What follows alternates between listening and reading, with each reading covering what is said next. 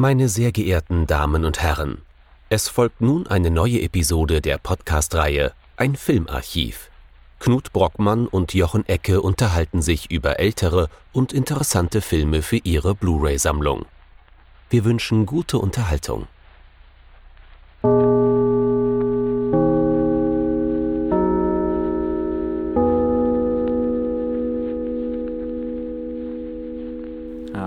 Knut.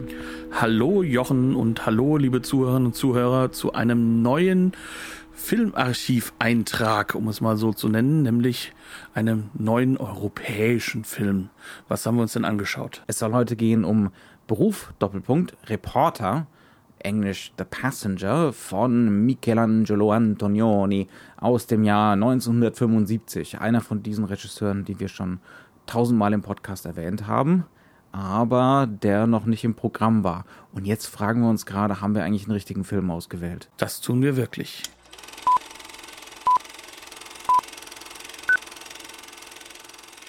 Viele Leute haben ja das Gefühl, wir würden uns diese Filme, die wir uns da aussuchen, immer nach einem Schema aussuchen, dass wir sie wirklich für super wichtig oder super gut finden. Das eigentliche Schema ist aber, der Film soll auf Blu-ray auch erschienen sein. Es muss ein interessanter Regisseur sein und es soll immer wieder mal ein Film vorkommen, den wir uns vorher noch nie angeschaut haben. Und dann kann es dabei auch hinauskommen, dass trotz tollem Regisseur, trotz tollem Cast, wir vielleicht dann doch irgendwie der Meinung sind, ja, das beste Beispiel ist es nicht, hält uns aber nicht davon aus, äh, ab davon, über diesen Film dann zu reden. Das soll natürlich weder heißen, dass äh, The Passenger oder Beruf Reporter ein schlechter Film ist. Das ist er nämlich nicht. Es ist vielleicht nicht Antonionis bester. Und hier versammelt sich natürlich schon alles, was ne, man an Antonioni so zu schätzen gelernt hat. Ob es sich hier so ganz glücklich zusammenfindet, das werden wir gleich mal sehen. Du fragst mich jetzt gleich, worum es eigentlich geht, oder? Ja, aber ich möchte davor auch noch darauf hinweisen, es lohnt sich wirklich trotzdem vielleicht dran zu bleiben und sich den Film anzuschauen und vielleicht auch wirklich dieses Mal mit uns in Diskussion zu treten, denn ich glaube, es gibt einige sehr große Fans von dem Film. Mhm. Ich kann es nur nicht ganz nachvollziehen. Trotz einer fantastischen Handlung, wie ich mir sicher bin. Denn worum geht es denn in dem Film? Es geht hier um den Journalisten, den Reporter aus dem Titel, David Locke, gespielt von Jack Nicholson dem wir am Anfang begegnen auf äh, einer Afrika-Reise. Er scheint dort irgendwas zu recherchieren. Wir wissen es nicht so genau. Er ist in einem sehr entfernten Wüstenlandstrich. Äh, nach der ersten Viertelstunde, die wir so tatsächlich in der Wüste verbringen, ist er wieder zurück im Hotel, möchte dort wohl mit seinem dort neu gefundenen Saufkumpan schnell mal einen Gin trinken, stellt aber fest, der Mann ist tot. Er ist spontan mal eben so an einem Herzinfarkt gestorben. Wir erfahren später, dass er eigentlich nicht trinken sollte, weil er ein schwaches Herz hat. Jetzt liegt er da in seinem spärlichen Hotelzimmer tot auf dem Bett und er sieht Jack Nicholson dann doch relativ ähnlich. Und aus irgendeinem Grund denkt sich David Locke, es wäre doch keine schlechte Idee, die Identität dieses Mannes anzunehmen, dessen Name mir gerade entfallen ist. Robertson. Robertson, ganz genau. Und äh, das tut er dann auch. Also er tauscht die Passbilder aus, er schleppt die Leiche rüber in sein Zimmer, er wird zu diesem Mann. Und wie sich dann so nach und nach rausstellt, ist das nicht nur nicht vollkommen eine glückliche Wahl, denn dieser Mann war im illegalen Waffenhandel tätig und Mr. Locke slash Mr. Robertson, also Jack Nicholson, ist dann ruckzuck verwickelt in eben diese illegalen, teilweise tödlich endenden Ränkespiele um diesen Waffenhandel. Das klingt jetzt so ein bisschen wie so ein vielleicht kein James Bond-Film, aber zumindest so ein Graham Greene Spionageroman. Aber das ist ein Antonioni-Film, ne? Ja, also ähm, hättest du das nicht so zusammengefasst, mir wäre das während des Schauens des Films hm. zeitweise kaum aufgefallen. Ähm, es handelt sich hier definitiv nicht um einen Film, der versucht, Genre zu benutzen, in Genre ja, Faden zu wandeln, mhm. sondern ganz im Gegenteil, der täuscht vielleicht manchmal ein bisschen Genre an und das ist für Antonioni schon eine ganze Menge. Mhm. aber das ist ihm relativ egal. Also so wie dieser ganze Film visuell aufgebaut ist, kann man sich das vorstellen. Da steht das große Genre und die Kamera schwenkt einfach mal uninteressiert dran vorbei. Weg davon, ganz genau. Wenn, mal, wenn's, wenn im Drehbuch eine Verfolgungsjagd steht, dann äh, besteht die aus, Mr. Robertson fährt in seinem Cabrio an der Kamera vorbei, dann fährt ein Polizeiauto an der Kamera vorbei. Schnitt. Mr. Robertson hat sich mit seinem Auto hinter etwas Gebüsch versteckt. Ende der Verfolgungsjagd. Also das nur so als Illustration. Das ist definitiv äh, ein, kein Thriller. Das ist kein spannender Film. Das ist ein Film, der sich über weite Strecken, ich will jetzt nicht sagen in Genre Verachtung übt, aber der sich wirklich rein gar nicht für das Genre interessiert. Was macht er denn stattdessen? Er schwenkt dran vorbei zu der wunderschönen jungen Frau Maria Schneider, Schneider, Französin ist sie ja. Ähm, und lässt sie ohne Namen auftauchen und in das Leben von Jack Nicholsons Locke hineinkommen, beziehungsweise er ist jetzt schon eine andere Figur, halt der Robertson. Und plötzlich ist sie da und agiert mit. Und man hat so eine Art Plan, wie es weitergehen muss. Nur eigentlich ist nie sicher oder klar auch wirklich, warum. Also warum muss es weitergehen und wieso muss es genau so weitergehen? Warum macht er das eigentlich weiter? Ja, und sie drängt ihn dann ab einem bestimmten Zeitpunkt noch dazu, dieses seltsame Rollenspiel, das er auch alles andere als erfolgreich betreibt. Also Jack Nicholson bezeichnet ihn, glaube ich, im Audiokommentar als äh, sehr, sehr schlechten Schauspieler. Also wir reden hier von einer Figur, die schlecht schauspielert, gespielt von einem sehr, sehr guten Schauspieler. ähm, ja, das ist zum einen, was der Film macht. Ich glaube, wir müssen mal ein bisschen konkreter einsteigen, um so ein bisschen Gefühl davon zu vermitteln, wie die Textur, die narrative, atmosphärische Textur von diesem Film funktioniert. Wollen wir das mal so wie üblich machen? Wir schauen uns einfach mal den Anfang an. Wobei der Anfang ja, also jetzt bin ich in einem Bewertungsmuster mal drin, bei weitem das Beste des Films Absolut, ist. Absolut, ja. Ähm, und ähm, da treten wir auch gegen die meisten Menschen, die das mhm Ende das Beste des Films finden. Weil das ähm, auch toll ist. Ja, aber lass uns da einfach mal drüber reden. Er der Film schafft es dort, ein paar Dinge anzudeuten mhm. oder anzugehen, die im Endeffekt nicht wieder weiter eingefordert mhm. werden. Aber das ist alles auf einer Handlungsebene. Mhm. Also in Wirklichkeit ist es so, dass wir schon unsere Leseanleitung bekommen, beziehungsweise wir bekommen keine Leseanleitung, sondern wir bekommen eine Anleitung des Selbstinterpretierens hier an die Hand gedrückt. Und das macht der Film dadurch, dass er hier schon mit langsamen Kamerabewegungen, Schwenks in Afrika diese Figur und wie sie sich bewegt einführt, aber uns eigentlich nie sagt, was macht er da eigentlich und warum? Und warum tut er das ganz genau? Also Sondern also, wir folgen diesem Charakter, wie er scheinbar sich von einem ja, konspirativen Treffen zum nächsten bewegt aber diese konspirativen Treffen, die finden dann eigentlich nicht so richtig statt. Mhm. Stattdessen sehen wir viel Wüste, fantastische Aufnahmen mit viel ähm, Echtlicht, mit sehr starken Farben, mit einem sehr crispen, fantastischen, fast schon, äh, man kann schon sagen, dokumentarischen Filmmaterial. Mhm, da sind wir wieder ein bisschen beim Neorealismus. Ne? Genau. Das ist auch relativ untypisch für den für den Antonioni in den frühen Filmen. Das waren ganz strenge, sowas wie L'Aventura zum Beispiel. Das sind ganz streng komponierte Filme. Da findet praktisch keine Handkamera statt. Und hier sind wir plötzlich voll in so einem dokumentarischen Gestus drin, ne? mit ganz viel Handkamera, äh, mit ganz viel viel Momenten, wo jemand mal auch aus dem Frame fallen darf und solche Geschichten. Muss, nicht darf, mhm. ja. muss. Weil die Inszenierung vor der Kamera ist unglaublich strikt. Also man merkt, er arbeitet nicht nur mit äh, ausgebildeten Schauspielern, aber man weiß genau, wann sich wer bewegt, wie er mhm. sich zu bewegen ja. hat, wohin er sich zu bewegen hat, wann er unseren Blick wegzublocken hat, ja. wann er auch einfach nur noch mit, dem, mit einem Viertel im Bild zu sein hat, aber dann plötzlich nicht weitergeht. Ich glaube, wir brauchen nochmal konkrete Beispiele. Zum Beispiel ähm, haben wir die Jack Nicholson-Figur in seinem Land Rover, wie er durch die Wüste fährt. Ein Junge, ein junger Einheimischer zeigt ihm den Weg. Plötzlich sagt er stehen bleiben und haut einfach ab. Und jetzt gehen wir davon aus, weil wir in der Entfernung einen Kameltreiber sehen. Okay, das ist jetzt das nächste Treffen sozusagen. Ne? Ähm, aber stattdessen reitet das der Typ auf seinem Kamel einfach an Jack Nicholson zu dem Zeitpunkt noch Locke einfach vorbei und ignoriert ihn vollkommen. Also das ist so obwohl die, er grüßt. ne? Obwohl ne? er grüßt, ganz genau. Als ob er so ein Geist wäre, als ob er gar nicht so richtig anwesend wäre.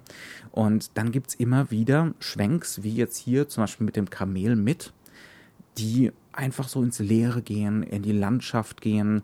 Manchmal ist es auch einfach so, die Jack Nicholson-Figur kommt irgendwo an, er steigt aus dem Auto aus und anstatt jetzt zu warten, bis er losläuft und dann mit ihm mitzuschwenken, schwenkt die Kamera schon mal ohne ihn weg ja, ähm, als wäre hier noch irgendwie so ein unbekannter, unsichtbarer Zweiter, ne, den wir nur nicht sehen können, oder als wäre hier irgend so was Geisterhaftes am Laufen, oder als ob die Figur eigentlich egal ist und was der Typ da macht. Das ist ein ganz wichtiges Thema in diesem Film, ähm, was man so salopp mit Lebe geht weiter zusammenfassen könnten. So ein bisschen existenzialistisch, ob der Typ jetzt da ist oder nicht die Welt dreht sich weiter und existiert weiter, insbesondere dieses Afrika. Auch faszinierend fand ich an dieser Afrika-Inszenierung am Anfang, dass es das exakte Gegenteil von dem ist, wie wir Afrika sonst gerne mal in westlichen Filmen und Romanen und so gezeigt bekommen. Es ist ganz häufig so dieses Muster Afrika als Seelenlandschaft. Ne? Also als Blick, so der Klassiker ist dann natürlich Heart of Darkness äh, von Joseph Conrad. Also diese Idee von, wir fahren nach Afrika, um die Abgründe unserer eigenen Seele dort dann in der Landschaft zu sehen zu bekommen. Also und so ein bisschen das Unheimliche mhm. deswegen, weil wir gehen da in dieses vollkommen unbekannte Gebiet hinein und finden uns nur selbst. Ja aber hier findet niemand irgendwas. also der ist, der, dieser Lok ist da einfach vollkommen fremd und draußen und frustriert von der ganzen Geschichte. Und diese Welt läuft einfach ohne ihn. Die ist noch nicht mal feindselig gegenüber ihm. Die läuft einfach nur. Ja, also das hat natürlich so eine existenzialistische Dimension, die Antonioni eigentlich immer hat aber in einem positiven Sinne. Ne? Also immer dran denken, l'existentialisme est un. Also die Tatsache, dass man selber, dass das eigene Leben eigentlich grundsätzlich bedeutungslos ist, ist auch eine Befreiung. Ne? Ist ein Freisein ähm, innerhalb der eigenen Bedeutungslosigkeit. Und das bekommt man hier so ein bisschen vorgeführt. Jetzt könnte man meinen, Jack Nicholson guckt so ein bisschen melancholisch und bitter und äh, alle anderen Figuren oder viele Figuren in dem Film sind ähnlich drauf. Das ist ein Film über Traurigkeit und Einsamkeit es ist halt eher ein Film über Nichtlesbarkeit von Emotionen. ja. ähm, so, also was, was sehr stark äh, im Vordergrund ist, und das, das macht das Schauspiel auch aus, mhm. und das macht Jack Nicholson fantastisch, ja. das macht äh, Maria Snyder ganz großartig, das macht auch ein Steven Berghoff in seiner ganz kleinen Szene, die ja. auf den Blu-ray-Extras riesig ausgebreitet wird, äh, ganz fantastisch. Das sind alles Schauspieler, die unglaublich reduktionistisch arbeiten mhm. Und dabei grundsätzlich erst einmal einen Nicht-Ausdruck finden müssen, mhm. der aber im Kino sehr, sehr gerne mit melancholischem Gesichtsausdruck verbunden wird, mhm. weil Nicht-Ausdruck gibt es ja eigentlich im Kino ja, nicht. Ja. Das ist ja das, das wäre dann ja auch absolutes Nicht-Schauspiel. Und ähm, hier ist das halt dann wirklich ganz genauso, wie man das von diesen ganz berühmten Experimenten kennt. Ähm, du siehst das gleiche Bild, aber du kriegst es mit einem anderen Kontext mhm. und schon ist der eine fröhlich, dann ist er mal wieder nicht fröhlich. Ähm, und das kann sich brutal ändern.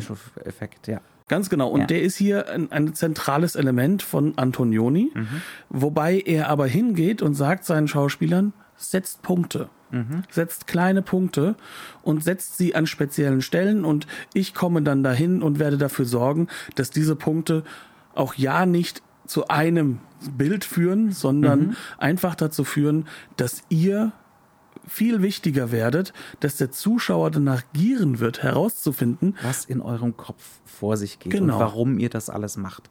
Also wir haben dieses zentrale Mysterium Locke, der einfach seine nach außen hin erfolgreiche Existenz wegwirft und sie auch um jeden Preis ne, die neue Existenz behalten will. Also das Alte soll unbedingt sterben und unbedingt weg. Er rennt vor dem Alten sogar ganz explizit davon ab einem bestimmten Zeitpunkt. Und wir wissen nicht warum. Und das wird getragen von diesem entleerten Schauspiel. Und wie mhm. das ist eigentlich eine brillante äh, Analyse. Das ist genau die Sache. Ne? Ähm, über weite Strecken sind das neutrale Gesichter in die wir alles Mögliche hineinlegen können. Neutral heißt aber nicht, dass hier nicht geschauspielert wird. Das sind Leute mit einer unglaublichen Aura, einer unglaublichen Präsenz. Ne? Die, die Schneider und ich meine, es ist Jack Nicholson, ja. Ähm, und ab und an darf Jack Nicholson für sein ne, Figurenschema typisch mal einen trockenen Witz reißen. Ähm, und die Schneider darf mal extrem glücklich gucken beim Autofahren ne, oder mal fast lächeln. Aber da ähm, muss dieses Transition dabei sein. Sie muss ins Lächeln und dann wieder zurückkommen, mhm. was es dann wieder unwirklich wirken lässt. Genau. Ja. Ähm, genau. Ne? Und wo wir dann wieder zweifeln dürfen, war das jetzt gerade eben Glück oder was war das? Oder sind das nur unsere eigenen melodramatischen Vorurteile, die wir an diese Figuren anlegen? Und eigentlich ist da nur eine ganz dezidierte Lehre. Das ist auch eine Lehre, auf die Antonioni immer wieder hinweist in den Bildern. Ne? Das ist die Bewegung, die wir eben hatten mhm. in den Sand hinein. Ja, nicht? Also ja. du siehst blauen Himmel, gelben Sand. Ja, davon gibt's viel. Ne? Mhm. Ne? Und genau das siehst du dann das auch. Sind, das sind die weißen Wände im afrikanischen Hotel, die sich später auch immer wieder wiederholen. Das ist die weiße Hochzeitskutsche, hinter der Nicholson irgendwann einfach mal so herfährt. Völlig spontan. Ne? Macht mhm. er jetzt halt einfach mal. Es muss nicht mal weiß sein, sondern es muss eingefärbt sein. Ne? Mhm. Das kann auch mal komplett blau sein, das kann auch mal komplett grau oder, oder auch sonst wie sein. Es wird selten poppig, mhm. also es wird selten sehr, sehr stark. Aber äh, das Blau zum Beispiel ist auch so eine, so eine Sache, äh, das kommt auch immer wieder vor. Mhm. Hauptsache, es ist eine Leere da. Ja. Und es ist vor allem eine Leere da, die auch Statik wiedergibt. Das mhm. heißt also, keine wirkliche Dynamik. Mhm. Aber eine, die uns herausfordert.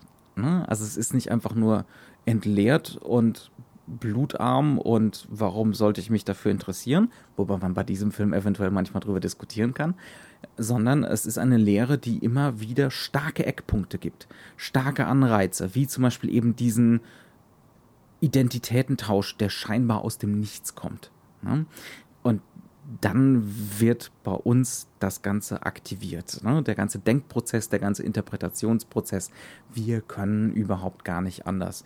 Ähm, genauso wie mit diesen Wegschwenkereien. Ne? Manchmal ist dieses Wegschwenken von unserem Protagonisten wirklich nur so ein, schaut euch mal die Landschaft an. Schaut euch mal diese ganze Welthaftigkeit, diese ganze Kontingenz hier an. Alles existiert einfach weiter. Ähm, und manchmal ist es aber auch wirklich kausal. Dann wird weggeschwenkt, weil irgendwo weiter hinten tatsächlich was kausal handlungsrelevantes passiert. Aber wir wissen es nicht genau. Ne? Wir können bei jedem Wegschwenken nicht wissen, was passiert. Wir sind nur dann ab einem bestimmten Zeitpunkt einfach trainiert drauf. Ach, jetzt kommt wieder ein Schwenk. mhm. Was hat denn dieser Schwenk diesmal zu bedeuten? Und das verweist dann natürlich auch wieder auf Antonioni, den großen Meister.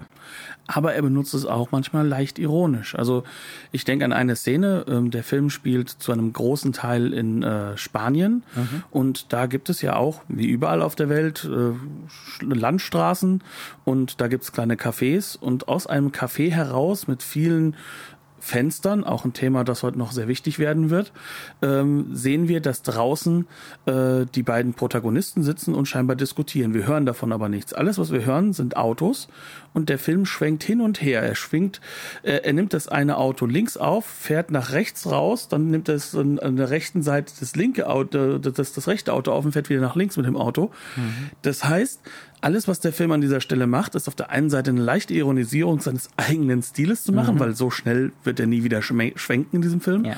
Zum anderen aber erzeugt er natürlich eine Atmosphäre, weil diese Atmosphäre, die kennt man. Dass man so draußen vor einer großen befahrenen Straße sitzt und vielleicht was trinkt oder was isst und ähm, gerade selbst aus dem Auto ausgestiegen ist, um Pause zu machen.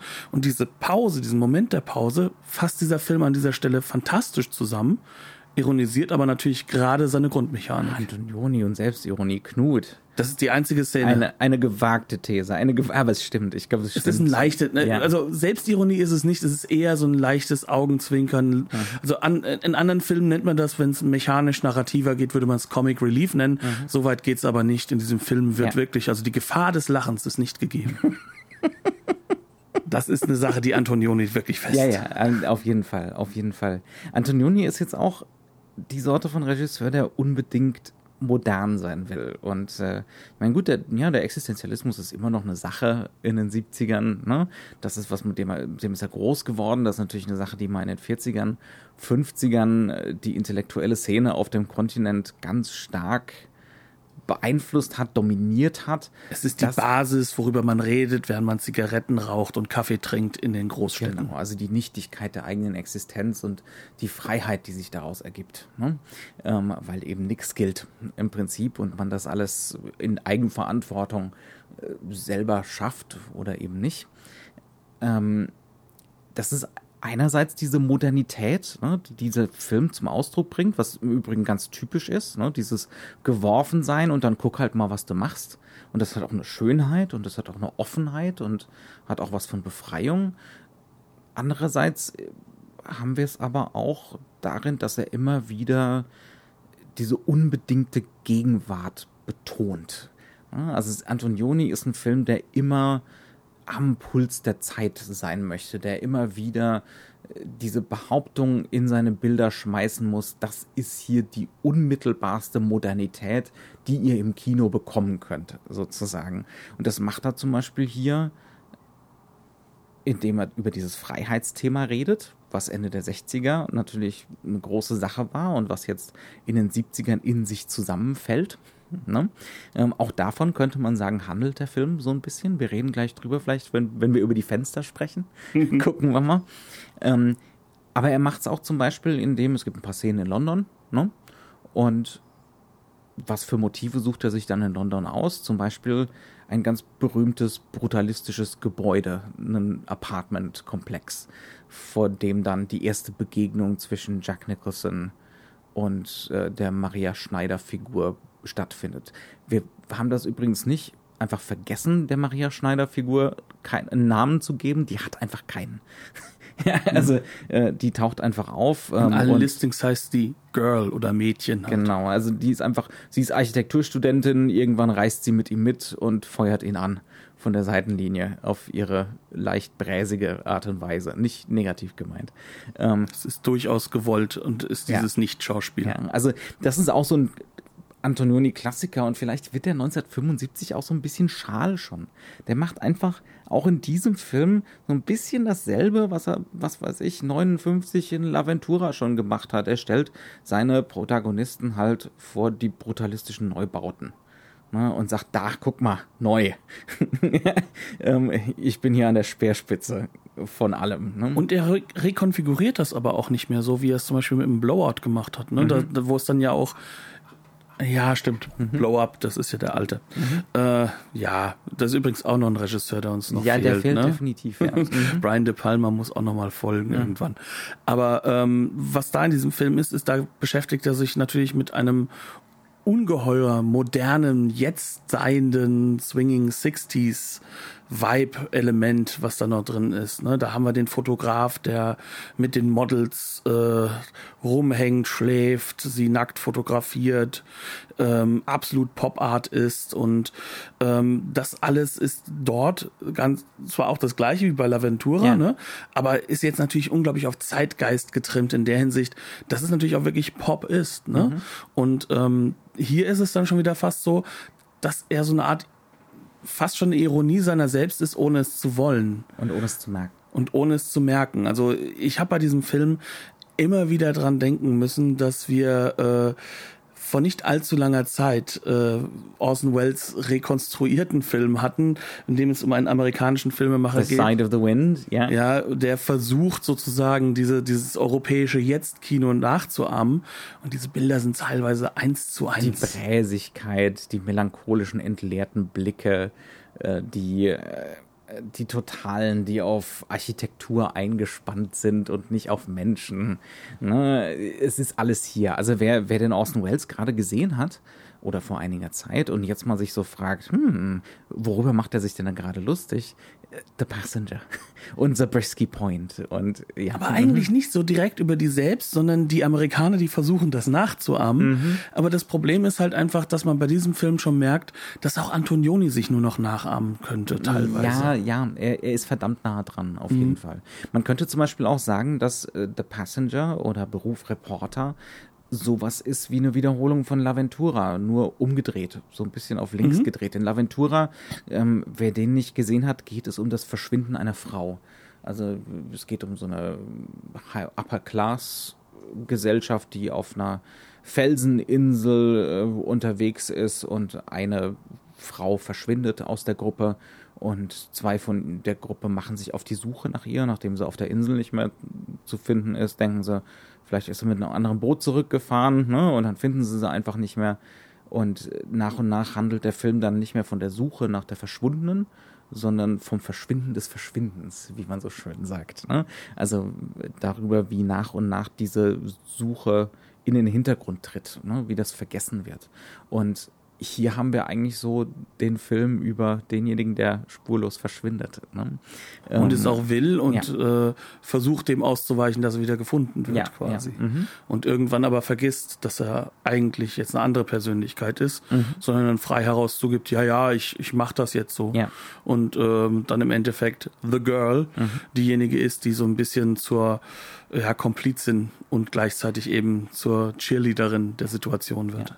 Und was, was bedeutet denn dieses Fliehen vor der eigenen, dieses Loslassen der eigenen Identität in diesem Film? Was macht er uns denn für Angebote? Wir wollen ja einerseits darüber sprechen, wie der Film uns erzählerisch Angebote macht. Ich würde schon sagen, das ist unser Hauptfokus. Ne?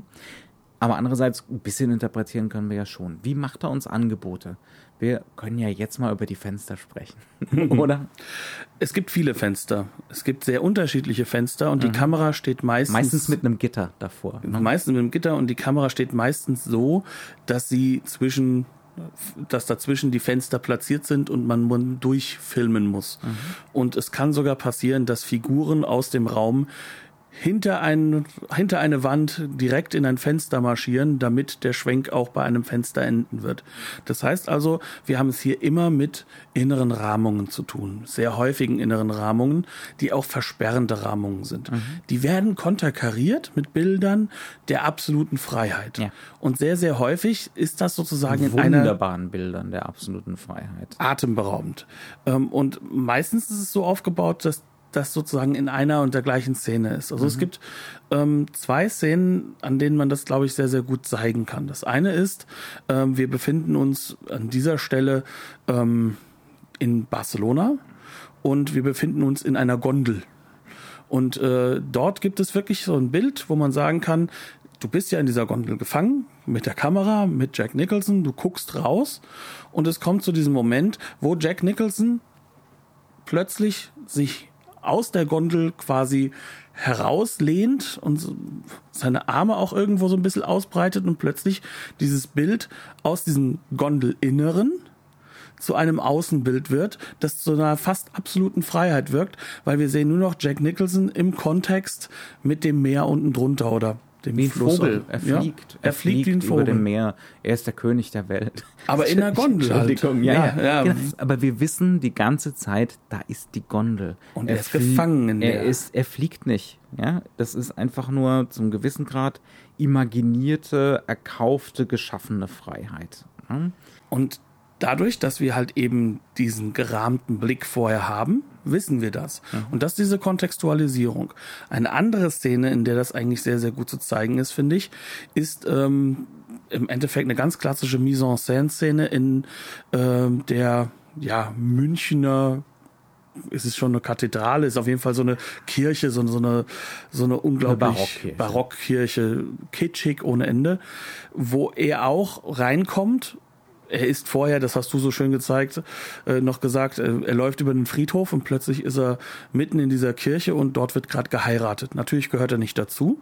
Und um das auch wiederum zu zeigen, bewegt er sich zur Seite hin, was durchaus auch logisch ist. Ne? Er will ja raus aus diesem Zentrum und plötzlich steht er hinter einer ja, kann man schon sagen, hinter einem Gitter ne? und hinter wieder einer weiteren Rahmung, die ihn aus der Szene so ein bisschen herausnimmt. Und wenn wir uns die Leseanleitung vom Anfang noch einmal so ein bisschen dazu ranziehen und sagen, okay, das ist hier eine Figur, die will gar nicht im Zentrum von allem stehen, ne? ähm, dann haben wir sozusagen jetzt hier diese Erklärung, diese Figur verschwindet wirklich. Hm. Nicht nur der Schwenk geht weiter, sondern die Figur selbst ist eine verschwindende ja. und steht nicht unbedingt in dem Kontext zu dem, wo sie ist und was dort passiert. Er nimmt ja noch nicht mal das Rollenspiel als Waffenhändler richtig an. Ne? Er forscht da so ein bisschen nach, aber als er dann tatsächlich mit seinen ne, vermeintlichen Geschäftspartnern vom äh, aus Afrika konfrontiert wird, schafft er es in keiner Weise da überzeugend den Waffenhändler zu geben. Er unternimmt noch nicht mal eine Anstrengung, ne, das irgendwie hinzukriegen. Also in jedem Fall ist er zumindest ein sehr, sehr schlechter Schauspieler.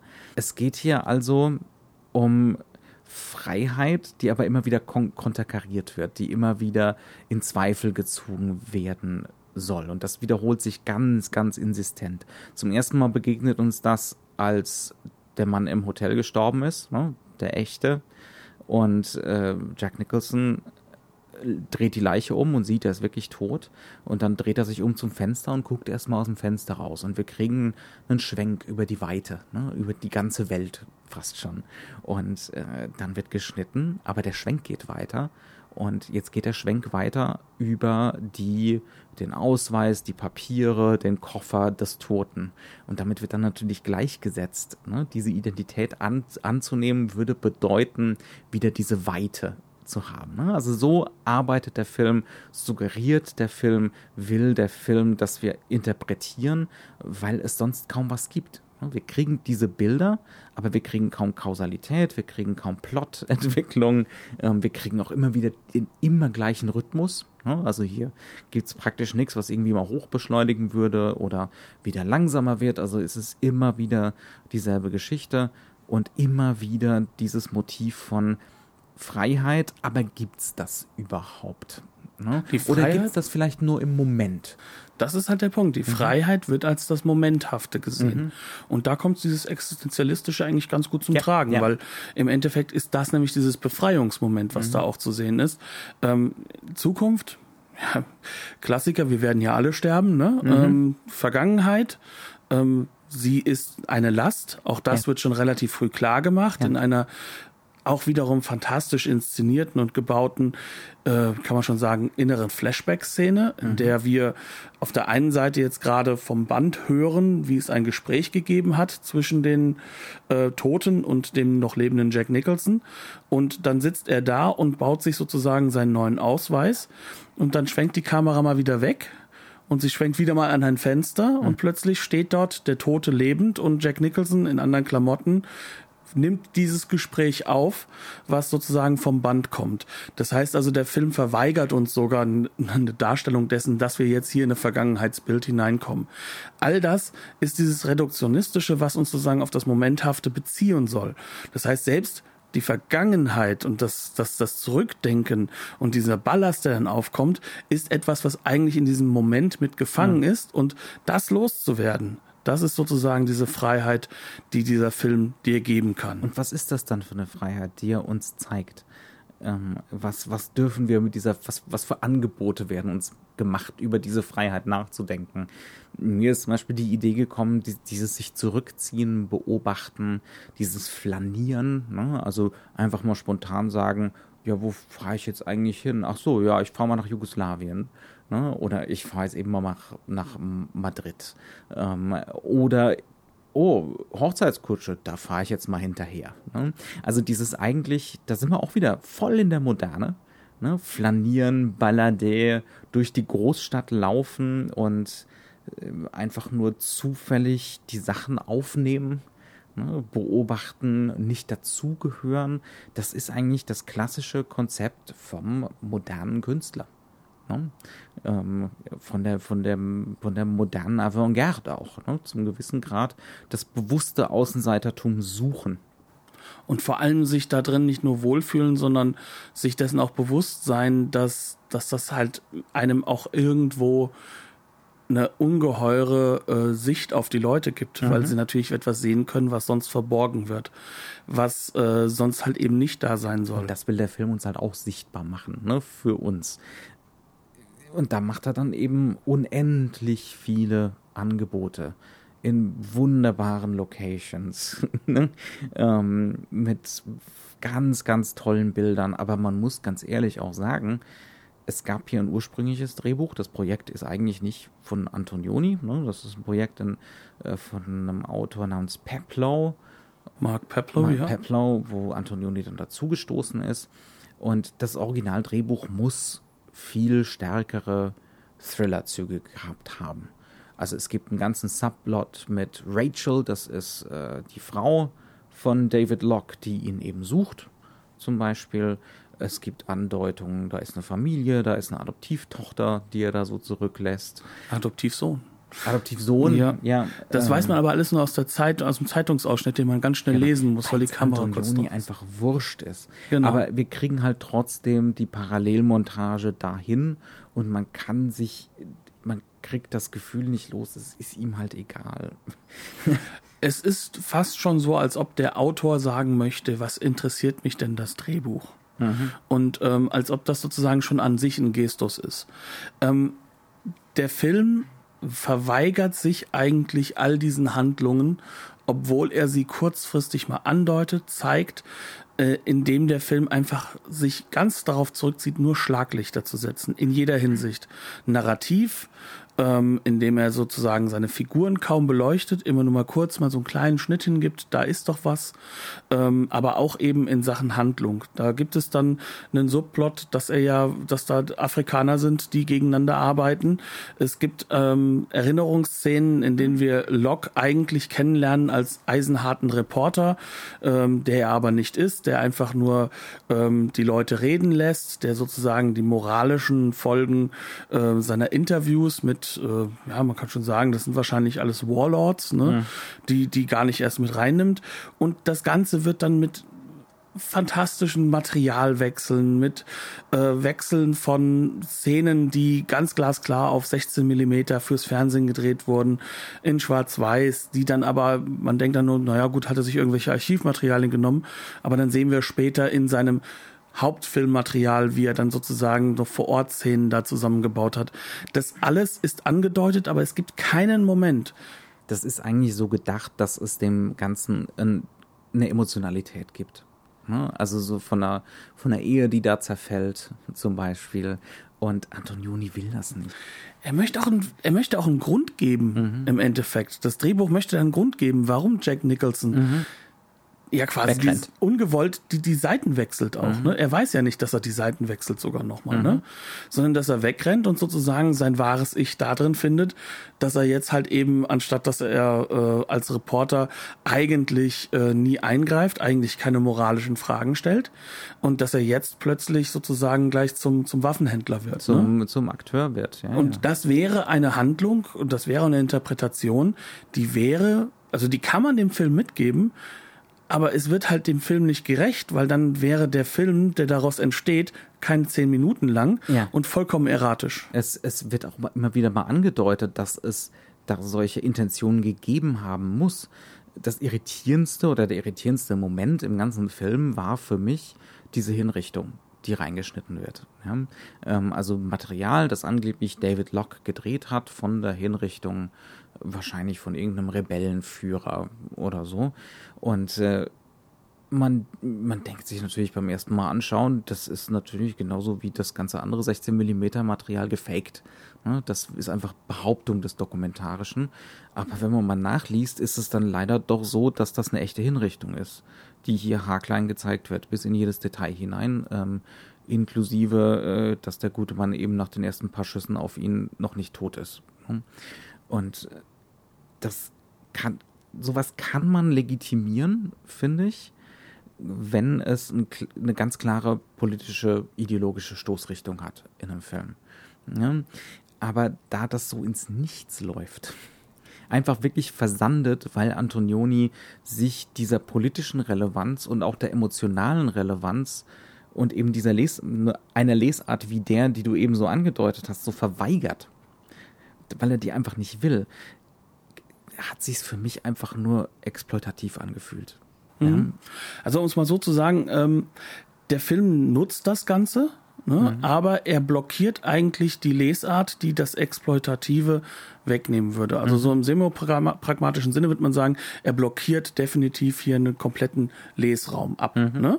Und ähm, da würde jetzt behauptet werden, das ist auch das Einzige, was ein Film machen kann. Ja, kann man sehen, mag man sehen, ist eine Sichtweise.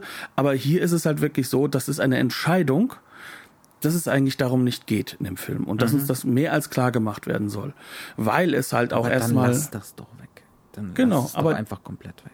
Warum lässt das nicht weg? Mhm. Weil und da kommt halt eben diese, diese Maschinerie, die hinter. Die Maschinerie Antonioni. Die, die da dahinter auch irgendwo steht und die auch bewusst genommen wird und die ja, ja auch ganz, ganz spannend funktionieren kann. Wie gesagt, also ähm, bei vielen seiner Frühwerken, ne, bis halt auf, auf ähm, wirklich Blow-Up, äh, kann man sagen, äh, funktioniert das auch bei mir fantastisch teilweise, mhm. ja. Äh, er versucht nicht uns eine Lesart mitzugeben und uns narrativ rück, äh, sozusagen Rückraum mitzugeben, sondern was er versucht ist, uns so viele Angebote wie möglich zu mhm. geben dann, und gleichzeitig zu sagen, hier ist Tiefe. Ja. Du musst nur suchen. Mhm. Und das ist natürlich ein Effekt, den er erzeugt. Und ähm, ich habe mal ein bisschen brachial und vielleicht auch bösartig gesagt, und ich finde, auf diesem Film klapp, klappt das auch. Das ist so wie CGI-Computer-Spezialeffekte für Intellektuelle. Mhm.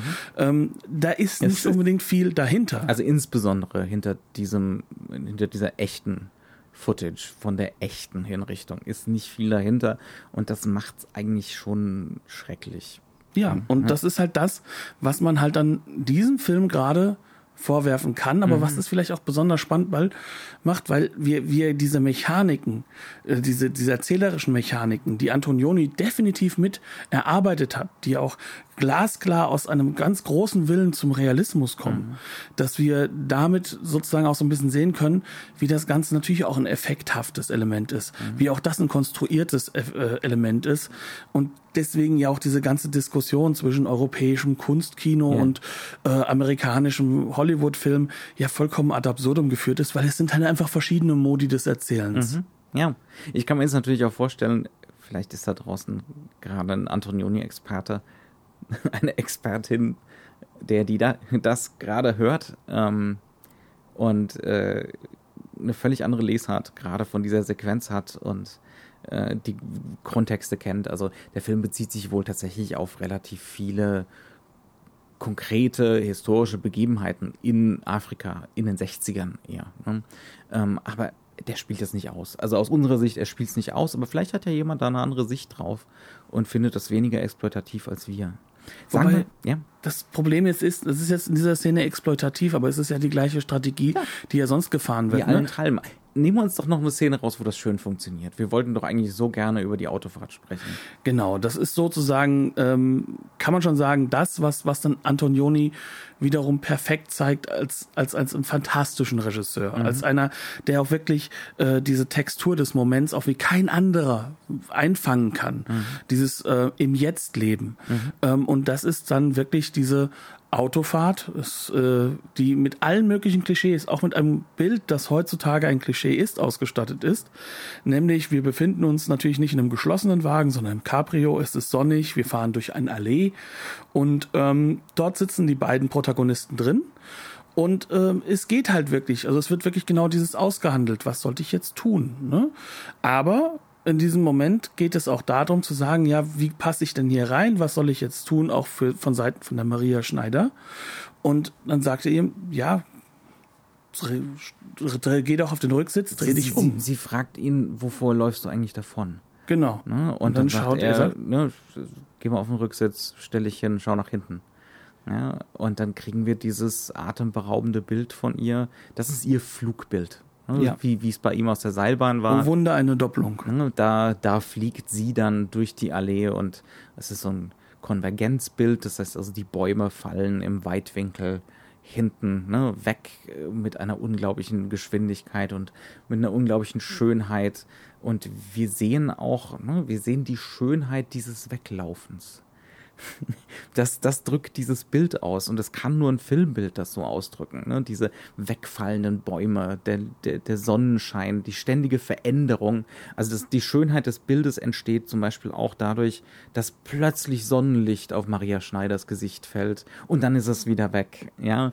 Ähm, und was halt reinkommt ist, sie bricht mit dem Schauspiel. Mhm. Sprich, das ist so einer dieser Momente, wo, wo wir es vorhin gesagt haben, wo diese Nadelspitzen gesetzt werden. Ja. Plötzlich lächelt sie. Ja aber ganz kurz. Und diese, diese, dieser Wechsel in das Lächeln hinein und aus dem, und dem Ausbreiten der Arme wieder zurück in diesen, äh, in diesen Neutralitätsblick. Mhm. Der ist natürlich enorm effektiv an dieser Stelle mhm. und der macht aus einem Bild, was ein Klischee hätte sein können. Genau, ich fliege, ich fliege, ich bin der König der Welt. Es hätte eine melodramatische Szene einfach sein können. Ne? Ja, und er, er verbindet es natürlich mit etwas, was uns eine gewisse Form von Suggestion von Tiefe gibt. Also mhm. Die, die Frage stellt sich nämlich wirklich und die wird sich immer wieder stellen. Die bösartigste Folge von ein Filmarchiv. Nein, absolut nicht. Also das ist ähm, das Problem ist halt einfach nur dasjenige, dass wir nicht sagen können, ob das tief ist, weil es hängt am Betrachter. Und das ja. ist nichts Böses, mhm. sondern da Film gucken ja ein Betrachten und damit halt auch ein, ein damit agieren ist. Und da ja das die Narration zu einem großen Teil in unserem Kopf passiert mhm. und das ja auch bei Hollywood-Filmen der Fall ist, ja. wo natürlich dann die Hypothesenbildung und ist. Antonioni macht da halt eine Karriere draus, ne? aus diesem, es geschieht im Kopf des Zuschauers hauptsächlich. Er gibt dem Zuschauer aber auch unglaublich viel Freiraum. Ja. Ja. Und das ist natürlich auch wiederum eine Stärke des Ganzen, weil natürlich diese, diese teilweise erratischen Setups, die ganz glasklar an manchen Stellen sagen, was aussagen wollen und die ganz glasklar eine philosophische Grundlinie haben, mhm die werden uns halt natürlich als Setups gegeben, um zu projizieren, um zu erarbeiten, um den Rücken äh, der Figur zu sehen und eben nicht das Gesicht und ihre Reaktion, um eben diese glatten Flächen zu haben, die halt auch wiederum psychologische Reflexionsräume sind. Und das Ganze bietet er uns an mit ganz wenig Kontext. Und natürlich geht dann die Maschinerie wenn es gut funktioniert, besonders hoch. Und wenn es schlecht funktioniert, denkt man sich dann halt irgendwann, warum gucke ich das Ganze eigentlich ganz genau, überhaupt? Ganz genau. Ne? Und das hängt sehr stark am Zuschauer selbst. Mhm. Ja, aber, aber auch, auch an aber der, auch an der Konstruktion der Sache und wie viele betörende Bilder, wie viele wunderbare Suggestionen so ein Film zu bieten hat. Und Beruf Reporter geht halt zwischendrin immer mal wieder die Puste aus, was das angeht. Also zumindest für uns. Hm? Ja. Wir haben eigentlich im Endeffekt bis darauf, dass über das Finale, das atemberaubend ist, dass wir technologisch auch gar nicht besprechen wollen, weil wenn man sich die von uns gesehene Blu-ray zulegt, wird das Punkt für Punkt von Herrn Antonioni selbst erklärt, was er damit machen wollte. Das ist eine der großen Schlusssequenzen der, der Filmgeschichte. Ja, hm? also sowohl technisch, kameratechnisch ist es atemberaubend als auch in seiner Aussagekraft, denn da setzt er uns nochmal diesen letzten Lesehinweis, setzt er uns genau dahin. Es ist nicht die allerletzte Sequenz, äh, es kommt noch eine Kleinigkeit hinterher, aber das, was dort ist, ist sozusagen die Leseanleitung hinterhergegeben, nochmal, um nochmal zu verdeutlichen, mhm. hier geht es nicht um eine Person, sondern mhm. es geht um das Jetzt und das, was gerade passiert.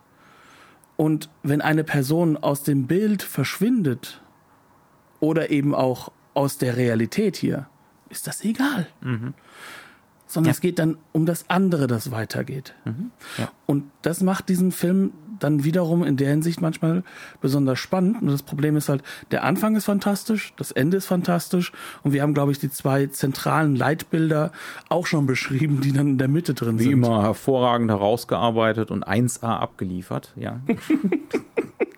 nee, aber wenn wir jetzt hier relativ harsch damit ins Gericht gehen, oder mhm. vor allem ich, ich gebe es ja ehrlich zu, dann liegt das nicht daran, dass ich jetzt irgendwie sagen würde, jetzt habe ich meine Zeit aber hier verbraucht.